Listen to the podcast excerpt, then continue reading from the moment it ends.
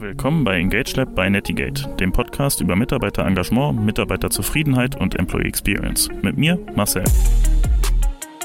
Willkommen zur sechsten und letzten Bonus-Episode zu Zukunft Personal 2023. In der heutigen Folge spreche ich mit Dirk Hess von der Bonago Group. Viel Spaß!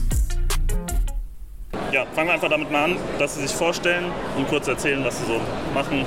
Hallo, mein Name ist Dirk Hess. Ähm, ich bin bei Bonago in der Geschäftsleitung zuständig für, das Thema Vertrieb.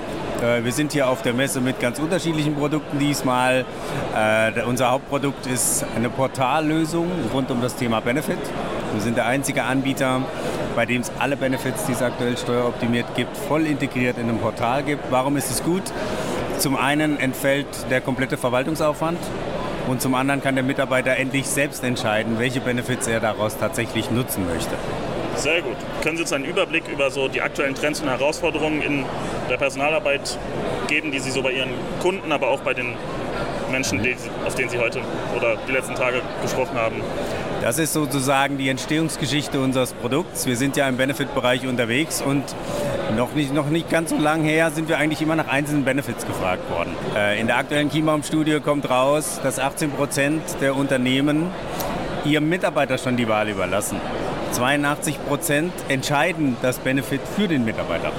Das heißt, ich entscheide dann ein Dienstrat, weiß eigentlich im Vorfeld schon, das nutzen nur 15 Prozent. Das ist auch gut so, weil für diese 15 Prozent ist es das beste Benefit überhaupt. Die anderen 82 hätten sich aber gerne was anderes gewünscht. Also der Trend geht ganz klar hin. Mitarbeiter entscheiden lassen, flexiblerer Einsatz von Benefits, wie im Marketing mal vor zehn Jahren. One fits all hin zu personalized. Ja. Und das sehen wir auch im Bereich Benefits. Okay. Und welche neuen Technologien oder Tools haben sich da in dem Bereich dann in Ihren Augen als besonders hilfreich für die Personaler eben erwiesen und warum? E eben diese Integration einzelner Benefits in ein Portal, weil wenn ich die einzeln andocke, dann muss ja zum einen der Mitarbeiter sich immer bei jedem einzelnen Benefit wieder in eine andere Plattform einloggen. Zum anderen muss ich als Personaler natürlich gucken, wie kriege ich diese Plattform jetzt angedockt und wie kommen diese Daten unfallfrei in meine Gehaltsabrechnung. Bei uns gibt es eine Schnittstelle. Alle Daten, die da produziert werden, gehen direkt in die Gehaltsabrechnung. Das ganze Thema Mitarbeiterfrage, da hat das Unternehmen auch nichts mit zu tun, weil das lösen auch wir über unsere Plattform und über unsere Berater. Okay.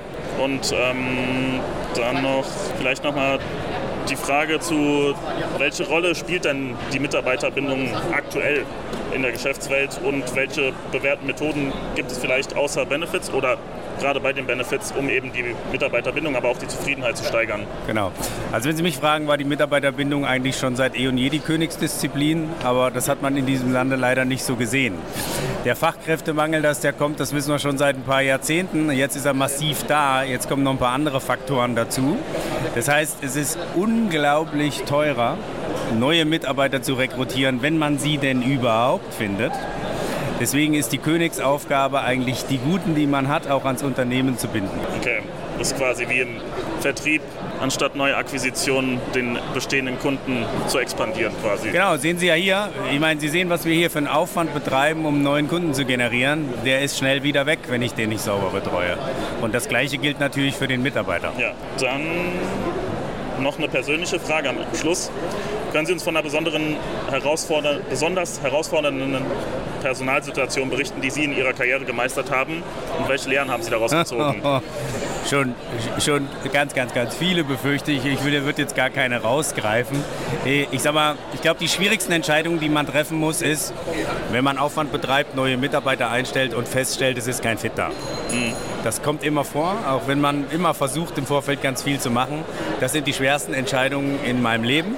Wenn ich weiß, ich habe mir sehr viel Mühe gegeben, jemand auszuwählen, ich war davon überzeugt, dass der passt, aber es passt nicht. Und auch dann muss man leider an irgendeiner Stelle, wenn man das feststellt, eine Entscheidung treffen. Aber ja. Die ist natürlich persönlich für beide Seiten schwer. Super. Das war's auch schon. Na super. Das waren sie auch schon, unsere sechs Bonus-Episoden zur Zukunft Personal 2023. Ich hoffe, ihr konntet einiges aus den Interviews mit den einzelnen Interviewten mitnehmen und freue mich schon auf euer Feedback. Morgen geht es dann weiter mit der nächsten spannenden Episode, diesmal zum Thema Fehlerkultur in deutschen Unternehmen.